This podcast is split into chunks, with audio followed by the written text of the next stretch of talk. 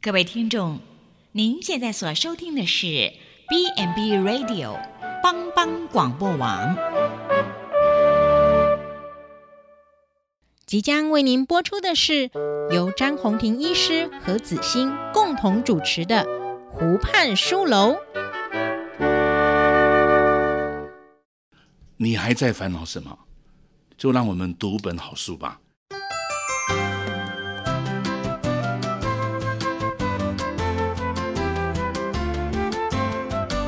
这里是帮帮广播电台所直播的《湖畔书楼》，我是张宏庭医师。各位听众好，我是子欣，欢迎收听帮忙网广播湖畔书楼制作的节目。你有多久没有读一本好书？当一本好书在手时，我们可以感受作者的心情跟智慧，那找回一个心灵的富足。那湖畔书楼节目的每一次推荐每一本书啊，都是向听众阐扬，就是高龄社会里面每一个人老后下坡的生活。那也期待听众拥有一个人的力量，享受独老、尊老、安老的幸福。我们今天一样还是呃邀请到我们的好朋友詹医师、詹宏庭医师。詹医师你好，呃，各位听众大家好，大家平安。我们今天要介绍的是日本的呃作者，也也是一位呃高龄的专家的上野千鹤子这位教授，他出了一本呃书，叫做《一个人的老后男人版》。嗯，詹医师，你觉得这个书名有不有趣？哎，很可惜是女生写的，呃，不是男生写如果的，所以你觉得如果男生写的话更有更有切身之痛啊！说嗯哈，因为他是从一个女性的角色来是看是男生啊，是对不过也是可以谈啦，哈，对不一定说完全对啦。嗯，就像我们看女生好像说一个同一个性别，可是每个女生都不一样一样啊。对哦所以你说叫男生来谈女生退后退休的生活，好像也有点牵强啊。 对哦，嗯其实这本书啊，呃，就是詹医师，你知道吗？这本书其实吼、销销售量哦嗯很很好哦。那为什么你知道吗？那个作作者啊，上野千鹤子他说，如果人生可以重来一次啊，你想回到几岁？那就呃，我们就问七十岁以上的年长者啊，结果、嗯男性跟女性的那个差差异啊很大哎、嗯女性回答三十几岁，男性回答五十几岁，哎、男性回答五十几岁，那个三十几岁的女性啊，她其实正值呃生产养育子女的这个年纪，所以一直到子女独立之前，这就是人生最充实的一段时期哦。嗯可是男性不是哦，他是说五十几岁哦，那代表说男性退休前在职场上地位跟收入的最高峰，那他觉得说，诶，这个时段是最精华的。那其实人生是是啊什么时候是人生的高峰期啊？其实要等了。过了之后才会知道。嗯那我想要问一下詹医师，你觉得这个答案，这个我作我者看陈述的这这也个嗯是有有人有意啊，我觉得女性哦，四十岁以后是比男生更强了、嗯，哦，以我哪一的方面？她的个性会更开放啊。哦，如果年轻的时候她就很在乎，哎呀，隔壁那个人穿的鞋子怎么跟我一样？那穿的衣服又跟我撞衫。她年轻的时候，她会有比较在乎别人。嗯，但是一般来讲，女性到四五十岁，那还得了？那根本不在乎谁，在旁边睡觉打呼，她都不害怕，你她是就不会说顾那个形她象。比较自在了对，吗？她非常自在的哦。其实女性呃三十几岁可能是社会的观感啊，而对且对可是如果这样子呢，为什么不说十几岁呢？对啊呀、嘿嘿，所以那个只是可能是有一些想法啦。嗯对哦对嗯但是男生也不一定啦。我觉得啊、怎么过去说如果一个人活了四十几岁，可能你二三十岁你就觉得非常青春哦。对哎，可是现在现在都八九十岁嘛，哦对所以可能有些人可能是退休以后，对可能六十几岁，对我想这个有一点差别啦，哦对也没办法从书中就类推到每一是个人啊都一样。对那我们再来看看哦，他这本书又写说，男人跟女人的退场哦，女性比男性要早退休嘛。嗯，那男性是从职场退休，女性是从什么呢？母亲这个角家庭的角色退休，所以不少女性啊，在经历过生产育儿这个阶段，会选择再挑战。如重返职场，那我们看现在的那个在职工作的那个呃中青壮年啊，其实女性投入劳动力真的是有比较高一点点哦。那么他们不止重返职场，也会当志工妈妈哦，然后培养兴趣或学习技能。那女性她等于说经历了两次的人生，那能在地位跟收入正值高峰期，那不恋战的在喝彩中下台一鞠躬哦，这是这是书本上作者说这是男人的退场啦、嗯那问题是退场后的人生啊，远比漫长中想象中漫长。你看嗯嗯五十岁退休，对，六十岁退休，可是我们现在可以活到几岁？女性八十三余对，命，对对，男性也也七九八十，也对也很对平都均都了接近吼八十岁嘛，是啊哦，，那从全职工作退休的男性，我们今天这这一集啊，我们就是聚焦在呃《男人版》这本书嗯呃嗯上面，所以我们会讨论的比较多一点，比较容易采取硬着陆的方式步入老后生活，没有什么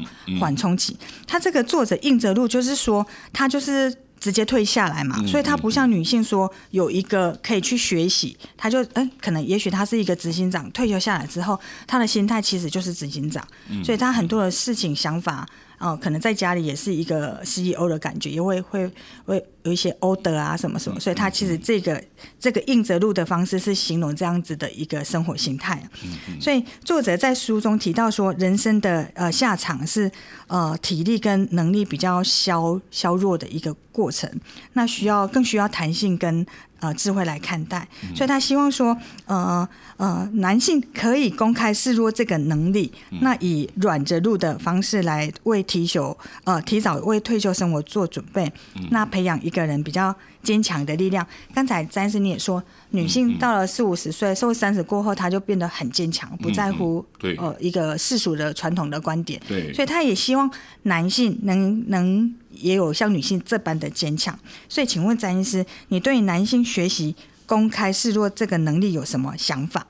那为什么作者嗯想要关注这一点？尤其她是一个女性作者，我想这个牵涉到男性，在过去的男性啊，哦嗯我们现在谈的就是现在在退休年龄，大概都是比较传统的的的嗯的思维，对传统思维，就是男生的退休是从工作上嘛，对，一比定较是是都成就取向嘛，对哦对成就取那在向工作上里面，他刚开始就从全职，对后来他 part time，他有对兼职，对嗯后来从工作退休，最后才是人生的退休。对事实上他还是有很多期啊，嗯但是以工作为主。嗯，女性大概就是从亲职退休，从对家庭的角色，对家庭角色包括呃夫妻退休，对也就夫妻离婚了，或是配偶死亡的时候嘛对，丧偶所以她女性的阶段。在过去传统的社会，女性是比较以家庭、以亲和取向，为主。那事实上也女性能够在，我不晓得哈，因为过去的社会比较父权社会，嗯嗯，还是男性工作收入比较好了，嗯。所以，如果一个家庭需要有家庭的生活跟工作的生活，大部分还是男生从事工作，女生从事亲子的教育啦。嗯对对哦，不像现在可能有些男生他就现在女孩子也是工作能力很好，也是要负担啊，他可能就是嘿让先生在家里面可能对有多一些机会照顾小孩子。对对那对过去现在的长辈的角色，他可能比较传统。对哦，嗯那也就是因为我们都从工作退休嘛，哦，从工作退休的话，就不会像女生有那么多比较亲和的取向。嗯，哦，我比如说我们从退休的角度，嗯对我们从工作的角色、家庭的角色跟社区的角色，对你从家庭的，你从工作的角色，你就是对推到家庭跟社区的角色。对，那女性一直都是在家庭跟社她区的本来角就会色。软着陆，所以她他很自然，就是就很其自实然就的一方般式生活化是，除非是他是配偶去世或是配偶退休，她才要坚强哦。他才要，或是说他的先生有困难的时候，他必须要去承接嗯是家庭是，或他也会跟男生一样，也是要面对工作带来的成就感的压力啦。哦对对所以在这个过程里面啊，男生可能在表达情感上面，他那一种社区或是家庭的连接会比较弱。就会相对的比较哎，弱。嗯那你也说，从过去的角色，因为坦白讲，日本男人跟台湾男人还是不一样啊。嗯坦白讲，如果把台湾男生跟日本男生，或是跟台诶韩国的男生，我想台湾的男生是比较比较平等的，跟妇女是比较平等嗯对的是哈、啊如果你你从过去的角色哈、那如果是这样子的讲，我觉得对台湾男生来讲，好像人总是要退休，倒是退休以后从工作角色的角色退休以后，我想每一个人都是要学习的。对那只是说男生，因为你知道，在过去传统社会，你你男孩子就是不能随便哭嘛，嗯，哦，你就不能说你有什么事情啊，到处跟人家讲，那就觉得这个好像有一点点难听一点，有点娘娘腔，对这个男人也不可靠，对不对？好像不像一座大山可以依赖哦。那这样子的话，在传统角色，那你如果在你在你也不能随便跟人家表达你的需求，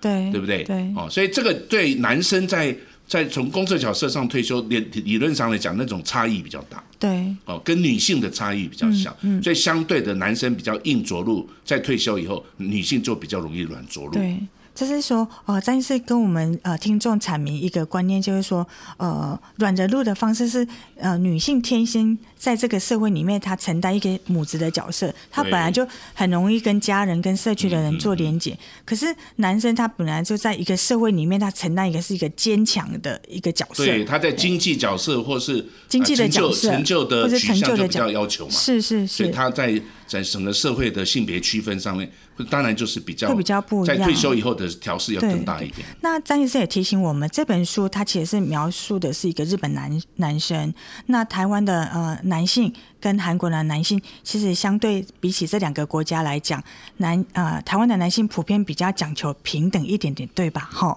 我想我们是比较平等啊，嘿至少我们我们台湾的男生，我觉得看太太有的时候会像看妈妈嘛，哦，妻母难，分啊。是是太太很是像自己是的母亲，是只是一个老娘，一个是新娘而已。哦要是我，我都觉得我尊重我的太太，像尊重我的母亲这哦样。是哦，我是、这个嗯我个人是会这样子，因为我觉得不要说从我个人对我母亲的怀念，对我看我的太太在面对我的孩子，我也体会到这个母亲的角色的伟大。对你看，你那父亲节比较伟大，还是母亲节比较伟大？当然是母母亲节了，对，啊所以这这一点对我身为男好感人哦生也是憾恨之一了。嗯，如果可以怀孕，我也想尝试怀孕，对对可。是就是没有机会。不晓得那个哎听众有呃有没有包括那个詹医师的师母，听到这段话应该是。觉得非常的感动哇！今天詹医师跟我们分享了他怎么对待这个家庭的关系，嗯是把啊、师母犹如当做一个妈妈的一个角对，我是色，尊重她，不对是只是我的太太哈。是因为我我觉得这是一种从我自己跟我自己母亲学习到的一个角色。相处的过程里面，对对对对，你当初会选择她做你的配偶是，她应该是某一些特质像我自己的对母，哎、亲，是也是这样子哎、但是因为我跟我母亲感情很好，是所以我自然就会投射。哦啊，如果我跟我母亲感情不好，可能我就跟我太太就常常有这种。是是，其实是这个是从啊传统的依附理论都是有关系的。嗯嗯嗯啊对对你你自己跟啊你的父母亲的角色，其实会转延到你交女朋友或是你在择偶的角色上面对。，嗯，好，那我们今天呃，我们先休息一下，就是刚才詹医师跟我们分享这一个呃亲子关系跟家庭关系，我们休息一下再回来。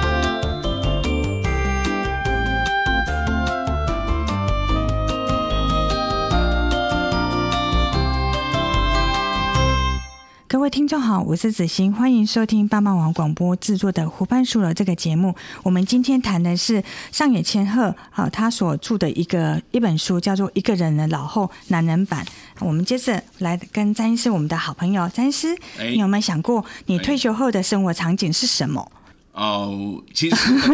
我我我有点说，如果可以的话，我尽量不退休了。嗯，我如果能够坚持的工作，到我觉几得岁呢？嗯，我做不动，比较、嗯就做做不动。我因为我觉得，啊，也不是说我热爱工作啦，而是只是我觉得我现在好像还没办法像一般的，因为我的工作哈，啊、比较是当医生嘛，专业人员，嗯对对，所以有的时候像我岳父他八十岁还在看看病啊。对哦，所以对哦我们来非常讲棒哎，我们还可以做一些兼职的工作。对，所以对我我像我做长照，我就希望我即使去扫地，也不要每一天赖在床里面，或是叫太太，或是叫孩子照 顾你。我觉得这样子的话，倒不是自尊心的问题、啊，是这是对一种对自己生命的一种责任感的一问题。种责任感对吼对。好，那作者他提起一个这本书里面呢、嗯他提提起一个模范退休人士，那他采取软着陆的方式享受退休生活。那共同点就是说，工作人际以外，他会去建立。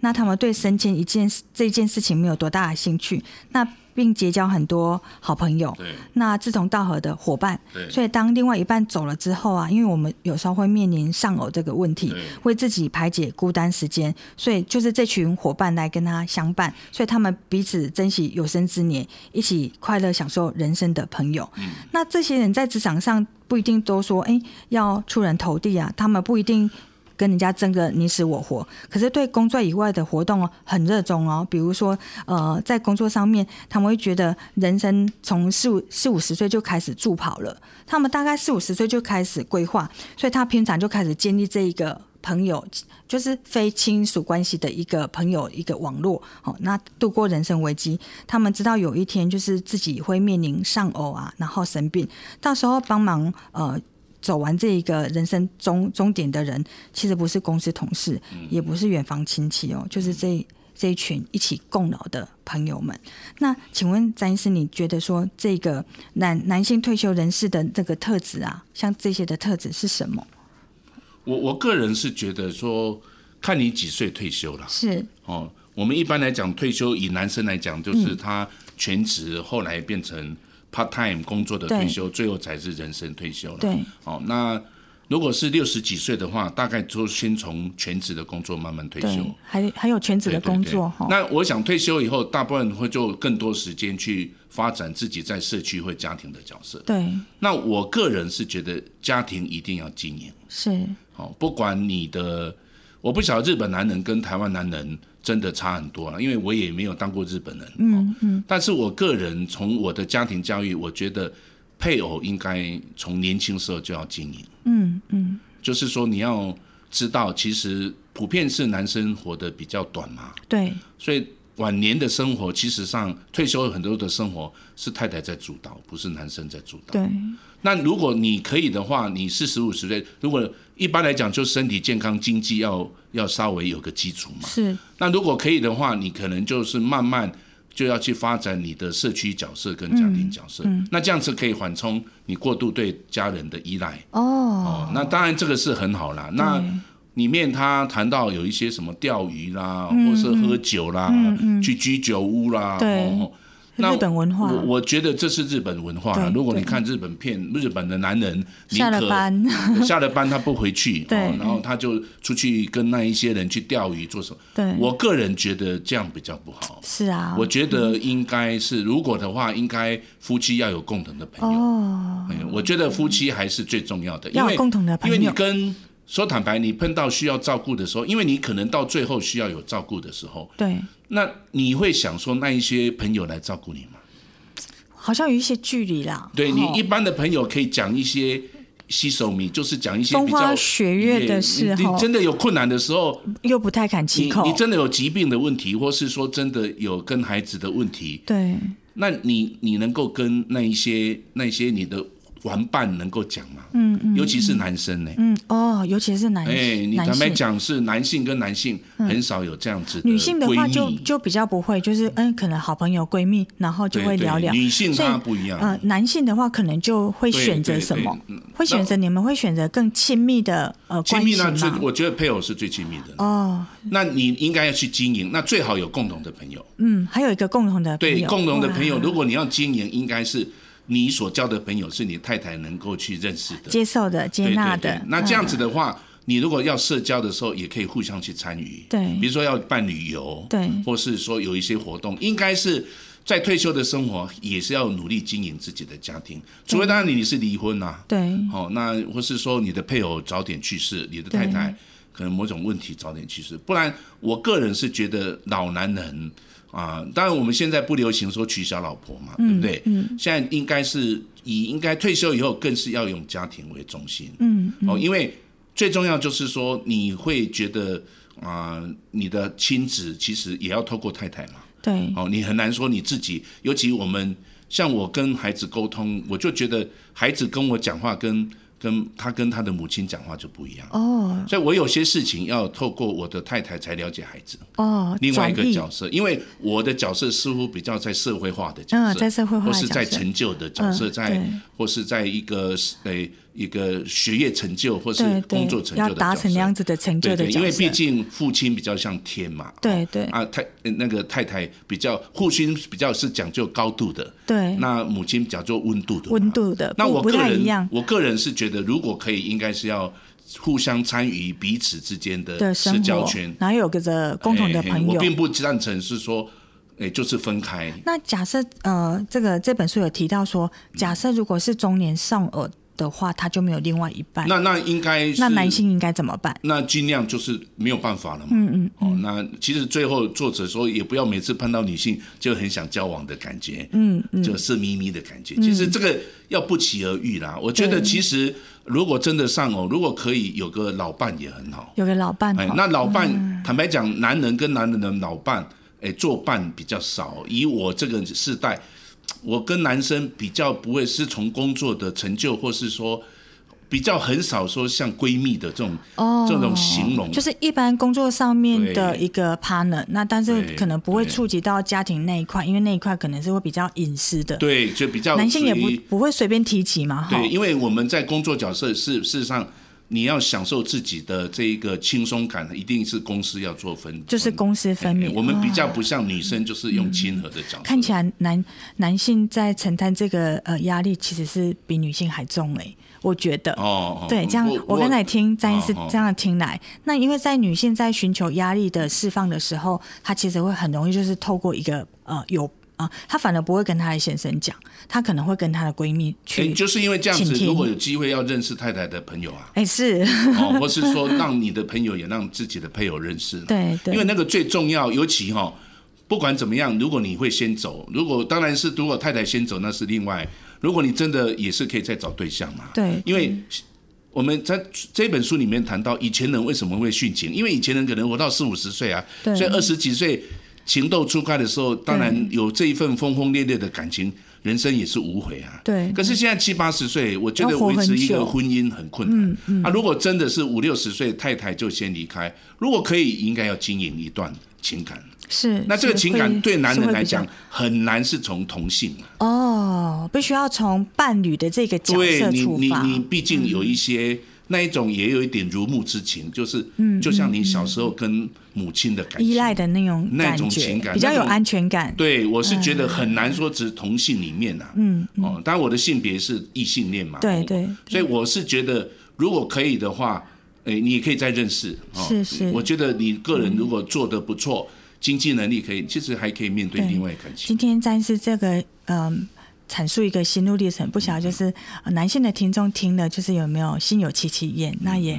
呃非常谢谢呃詹医师跟我嗯们呃吐露一些呃男性在这一个四五十岁的时候对他面临的压力。那其实一个安全感的建立是来自于配偶给予的一个呃依赖，对吼对对那依附的情感这样子对。对。那张医师，你有呃，我知道你有很多的呃病人或是临床上面，嗯呃，你有没有想要谈谈？比如说我们现在谈的都是退休后刚退休，那、嗯呃退休是五十到六十，然后之后六十到七十，然后七十到八十，八十到九十，那这样子每一个阶段，他们都应该男男性在这个每个阶段，他们都面临什么样的关卡或是挑战，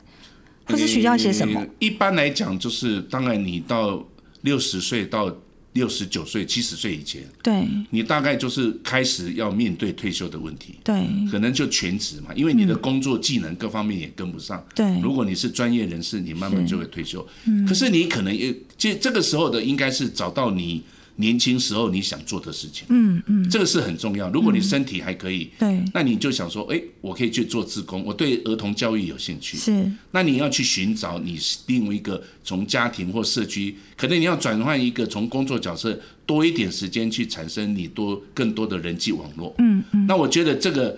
也不一定等到退休，可能四五十岁就就可以开始先规前划哎就开始。那那这个这个过程里面，还有一个就是你的双亲可能会面临死亡。对那这个也很重要，你要陪伴双亲了。啊六十六十几岁的人靠七十岁，可能双亲就会面临死亡。那对你要去面对这一份这个父母亲死亡的过程，那那这个也可以代表你有一天也会去世。嗯，哦，如果你到六十几岁，父母亲就开始离开你了，对那你那在这个时候，可能配偶也会生病。对呃如果配偶可能会生病，对哦那你也发现自己已经越来越老化。对，那老化你就父母死亡或是配偶生病，人生终有一个，你就很发现那个死亡的影像就越来越较清楚了。对那你就会想说，那我人生还有什么还应该要在不会后悔的事情？对，想赶快去对做对，的，那那这个阶段，从六十岁到七十岁这个阶段，你就会工作上的角色慢慢卸下来，你可能经济上是稍微好一点，对，有一些基础那体力也不的，错。对那如果可以的话，那你就要去找出你生命中你真的想做的事情是什么，那个意义感很重要。哦啊对有的人就是从事信仰的工作，有的对人从事志工的工作，是有的人就是再去再去尝试啊另外一份工作也都嗯可以，或是照顾自己的小朋友、自己的孙子孙子哦，是因为那时候孩子也是慢慢开始在成家立业的对嘛，对，比哦较忙碌所以的这时个候，些东西都是你要寻找一个比较属于自己内在的一个真心。哦，内在一个想要做的事情，对然后这对一个领域可能是触及到家人啊、社区，对对你就又有一把个网络你哦这样子，那个网络就是你要从工作角色上面全职的变成有一个多一分稍微配怕，如果你怕探时一间上下可以，嗯那你就可以。那如果说到七十到七十九岁，那对，那说坦白，你就大概连兼职的工作也慢慢不要。是这时候可能身体慢慢的衰对弱对，了，那你就有更多时间，如果可以的话，你就发现你的身体变化更大。对其实人在七十五岁的时候，你就发现你的体力会慢慢快速下降。嗯哦，那那在这个过程，你甚至社区的活动也都慢慢不想着。你对，很多的事情就是在家庭角色。在家那庭如果的你角在色前，面的角色，你都有在经营家庭对对的角色，那你可能就是跟配偶，因为配偶通常以男性来讲，女性的配偶通常会比较活得比较久。对那你就这个就是我讲的，你一开始就要重视你的配偶。哦，你在七十几岁左右，很需要跟配偶相处。对，你要这个时候就要经要营互相照顾，啊，除非说是不得已的对哦。那你对这一份情感应该要知道，你的晚年是要靠配偶的，嗯不是靠你自己。虽然配偶也是年华老去，可嗯是这个是一个非常深的一个情感。对对哦，就是在那个时候，可能你应该开始需要配偶来加入，对或是你跟亲人的关系。那当然看你的经济能力啦，你的是身体能力，还有你的个性，这个可以重新计划。对不过这个时候，七十到八十岁，你就要思考说，哎。我需要开始人家帮助我了，嗯嗯，那能够帮助你大概都是亲人，不是你那一些酒肉朋友了啦，对对或是你那些玩伴啦。是哦，那所以你的经营在这个时候会看出你的功力哦有没有经营，而且你面对的就是你你要跟你的孙子或是你的下一代的人讲到你过去的，你要考虑到传承的生命传承的。哦，生命传承这个议题对跟生命主传承，题嗯你必须要传承给他们、你的家族的文化、家族的习惯、嗯，那个价值观，你必须要做很多传承的工作。嗯，所以也就是说，这个时候可能是连社区角色或是那些玩伴也没慢慢也没有，因为他们也生病，也没时间了，对体力你也不够对。这个时候反而是家庭角色凝聚无论是的那个力量嗯对，跟配偶的角色互相照顾、哦，那或是跟子孙啊。呃呃，祖孙祖祖孙祖之间哎之间好的的关相处那或个是非常关系嗯重要。我个人是觉得要回归家庭。对，那呃，詹医生，你跟我们说，跟听众分享，就是说，呃，配配偶家人的连结，那这跟你的信仰会有没有什么关联？哦，如果夫妻有共同信仰，那更好。对，那个怎么中说间的交叉就更多嘛，是因为我们在同样信仰里面，在信仰里面，像我是基督宗教的，我们就会关心是啊，这个信仰本身是上帝所建立的。对你要尊重婚姻，不是只有尊重你跟他的感情，对，因为你感情会变化、啊。是可是那个婚姻是一种契约，对，就像你跟上帝的契一种约，你对跟配偶一个的承诺那个不能分开的。对，那个是一个是比钻石更重要的一个地哇，方。好感人 哦所，以那个阶段在七十几岁以后，你就知道那个效用是很重要的。 嗯就可以见证到那样子的感对，情那感所，以你应该要从你三十几岁结婚的时候就应该要守住开始这个经营这对段对对呃陪我走到老的一个对伴对侣的关系。但我这是我个人呐、哈，是因为我是这样看待我的家庭生活。对啊，那非常如果好其他人不是这样子的话，那我会跟我太太有比较多的沟通，跟信仰价值有关系。有关系哦，嘿也因为信仰，我跟我的岳父母的关系也更好。哦也因为信仰，我跟我的下一代的关系也更好。嗯那个信仰成为我跟太太、我跟我的上一代、跟我的下一代重要的一个缓冲的地也方。是一个传承的意义。对对，那个信仰是重要，而且到七十几岁，那是更是重要了。对因为也许是在七十岁，你就要要要 say goodbye 了啊。哦，那这个过程很重要，因为你在信仰里面，你可以 say sorry，也可以 say thank you。对你可以说谢谢，也可以说对不起对，因为人都是不完美。对可是借着你的信仰，你可以跟你的配偶、跟你的父母亲、跟上你帝的都会接纳我哎，们你可以说谢谢你们啊，或是说对不起你们。其实这个就是不断的和好，不应该等到临终的时候，是应该要还很清楚，就要 说啊，谢谢你啦，我爱你啦，对吼对啊，这个很对不起，我对让人那那应该要有这样子的事情了。对哦，应该不要等到你快死了，然后要要找人和好都找不到人，嗯那这样就太慢了。刚才张医师跟我们说了，就是七十岁以上，我们就开始步入一个传承的一个生活的实践。对家庭嗯那我传承记得，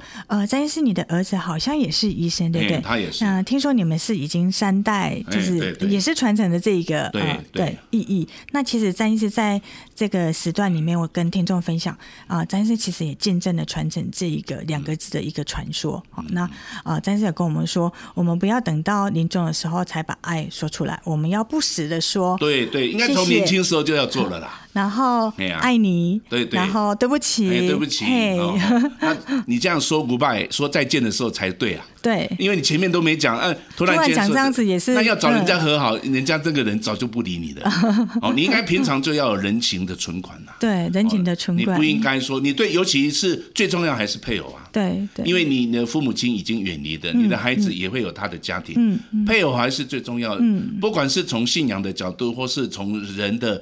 如果配偶都还健在，我是觉得应该得到祝福。是是哦那我坦白讲，如果你跟配偶没办法很好，那你跟其他人很好，我倒觉得有时候也是蛮奇怪的啦，对，也是蛮诡异的一个现象对对对。哦，我们刚才谢谢我，我在旁边听了，我觉得好感动。我今天从另外一方面认识了詹医师。那呃呃，听众们，如果你是男性的话，我们不妨想想，呃，詹医师从他自身的一个经验里面跟传承的意义，他都做到了见证。我们仔细听听詹医师送我们三句话，不停的说谢谢，不停的说感谢，不停的说抱啊、呃、对不起嗯。好，那我们休息一下，等一下再回来。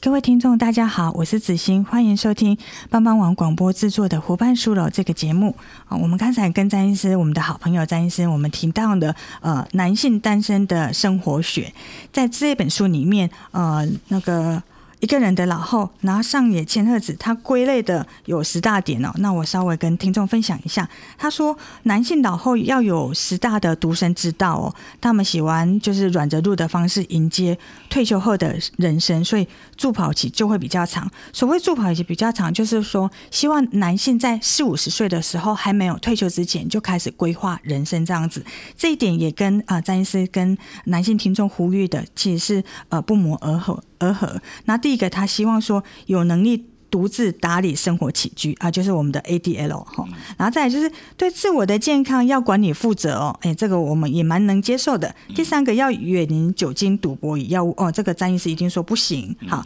第四个我们不将过去的丰功伟业挂在嘴边啊，我们台湾话有一句 话嘛哈，那个詹医师那句话怎么说的？那个七十岁查波郎啊村吉吉处，是是不是这个？啊好，是不是这个用意？我只是嘿嘿嗯单纯的联想到这个。好，第五个学习倾听，第六个建立没有利害关系的呃纯粹的友情这样子。那不对女性的友人有所企图，哎，这个我不太能理解。好，嗯第八个广广交不同世代哦，哦不同世代的朋友。第九个，哎，经济很重要，所以我们要做好什么资产管理。第十个，要做好紧急状况的预防措施，比如说，哦，我突然我的身体怎么样了，是不是要把什么类似遗言写好，类似这样。我对嗯我想到的是这样。那张医师，你想要跟我们听众分享吗？你今天代表的是一个男性听众的立嗯场，我我个人是觉得，当然他是从一个女性的作家来看男是生啊嘛哦，对那当然前面他谈到就是一个男人的自我管理了。对哦啊，第二第二个就是他会谈到说，跟人之间的情感的交流不应该有太多企图心啊。对尤其他说不要对女性有什么太多的企图心。不过如果你是丧偶，其实应该是。我个人是觉得，在漫长的老年生活，如果有机会，也不妨可以嗯我接跟张医受。师的想法是一样的，哦，不应该是拒绝、是、哦，因为人需要有这种很亲密的情感。对那最后就是把自己的人生做一个交代。对那我个人是觉得，在这个阶段依然要有爱的能力啦。嗯嗯，不然是你是爱这个爱不一定说说，当然你如果配偶在，你要你要尊重这个婚姻，超过你的感觉，对你要守住嗯哦，因为你你的选择，其实这个部分在人里面是非常重要的，嗯嗯，很难取代。嗯，那如果可以的，你还是可以爱你的子孙，爱你的朋嗯友。如果你有能力，那个爱的角色还是要有。嗯，那并不是说有对他有。有什么怎么资源的交换，应该也是一种价值关观的怀分啊享。，嘿，那、另外就是要不断的学习啦不断的学习，嗯如果可以的话，因为你要维持你的生活品质，要学习，是学习照顾自己，对学习照顾别人，嗯，可能照顾你的你的子孙，或是别人的子孙。如果你有行有余力，哦，那应该要嗯勇敢的活着，嗯，因为你可能到这个时候身体会衰退，对那你会觉得人生总是要有个尽头，对你还是要活着，因为生命是个礼物，对哦，那最后你就知道你快走的，你应该留下有一些祝福，嗯，给后代的人，尤其是你的亲人，你不要一直留钱给他，嗯，哦，你应该留给他一种生命的典范或。是传承的意义，对，那嗯我觉得不管是给你的配偶或什么，如果你是一个男生，你先是知道你越早走，你应该对自己应该带着光荣而离开。对我个人是觉得男人的气概应该是一种生命中内在的纪律跟一种荣誉感。哦，内在的纪律，对对，对对，就是一个家庭的建立需要男人的纪律跟撑荣起誉来感。嘛，吼，对你需要撑起有这个保有家这个东西，你的纪律表现你对配偶的忠诚，对对你的纪律表示你对孩子无止境的爱，嗯，你的纪律表现你对你工作、家庭角色的，或是你的社区角色的，这个是一个男子汉的角色。对那这个是我们身为一个男生应该要扮演的角色，是是因为这是一个重要传承的角色。嗯，那你应该如果可以的话，我个人是这么样来看的。那你如果在这阶段要尽量能够照顾自己是，哦，不要依赖别人。对哦，我想不是每个男人这看起来就是很猪哥，这这不是每个人就是这样子。嗯但有的男人，因为他年轻时候就比较荒唐，对对，可是这样子荒唐的人，我们在临床上很多人就就是怪说他的先生年轻时候这么荒唐，对现在躺着，我干嘛去照顾他？对其实想起来真的是一种可惜的，嗯，因为他年轻时候没有抓住他的纪律跟一种责任感，是那个荣誉感没有去产生，没有让我妻觉得子一感个受男到人，跟最重要，他重视那个纪律跟荣誉感。嗯嗯哦，这个是一个很重要的态度嗯啦。就是如果这样子的话，哦，我我想就是要勇敢的活着。嗯。啊、应该去爱，嗯应该去这个学习。嗯。啊、应该要传承。嗯。那我觉得这是这里面比较没有提到的地方。是哦，嗯张医师为我们补充了好多，今天男性听众真是赚到了。那张医师，我再请问一下，你刚才说男性需要自我管理，那为什么呃你的这一点跟这个女性的作者千野鹤子的想法是一样的？因为他可能看到负面的男生就，因为一个男生哦，如果他有自我管理，可能他的家庭也比较完美圆满了、对对他可能接受到的都是有一些比较落拓的男生啊。对对所以那些男生就是喜欢喝酒啦，不管理自己啦，对家庭乱七八糟嘛，对，对不对？嗯。那坦白讲，他的教养可能年轻时候、小时候就不好了啊。是是是，可是如果说你是一个从小里面父母教导很好的人，其实前面这三个其实父母都会教得很好，对，也是你到年老的时候，反而是可以向你的父母亲做感谢的时候。嗯，那你当然如果可以的话，当然你生病就没困难，有对困难，对但是这个时候应该要负起自己的责任。嗯虽然没有办法在公司里面指挥千军万马，对但是最少在自至己少的要生做活好上自我管理自我好管理，然后要呃自己洗衣服，自己包尿布是。如果可以的 话，不要依靠别人。对，对不对？哎像那我们当然，常亲情的表达对好像就一个烂泥巴，所以很多日本人的太太就是我，我先生退休，我等没有自由的空间，对然后我好像那黏 T T 的树叶连在身上，是，我觉得需要这样子说一个退休的男人吗？嗯那可能他遇人不淑吧。 嗯，要要是我不会这么想，是我个人是觉得我要做好，我要成为能够一棵大树人家能够依靠的人。对，虽然我这个大树会落叶，但是我还是挺着枝杆，让这个家人能够有所依嗯让靠家，人感受到你很对吗？那坚也强要的有那一天份我离开的时候，大家总说这是一个好爸爸。好爸爸嘿尽他的责任。是我想这也就是我们从啊、过去的工作里面学习到的一个重要的一个、一个核心价值了。嗯，詹是跟我们分享说，哦、就是跟男性的听呃听众们分享说，我们要自我管理，不断的学习，然后要一个内在的纪律，撑起一个家的角色。对大家再记得，我们要适时去经营家庭的关系，对跟对社区的友人的关系也要去经营。好那非常谢谢听众们的分享，也跟谢谢我们的好朋友詹医师。那这里是帮帮网广播湖畔书楼的节目，我是子欣，谢谢收听，下次再会。哎，再见。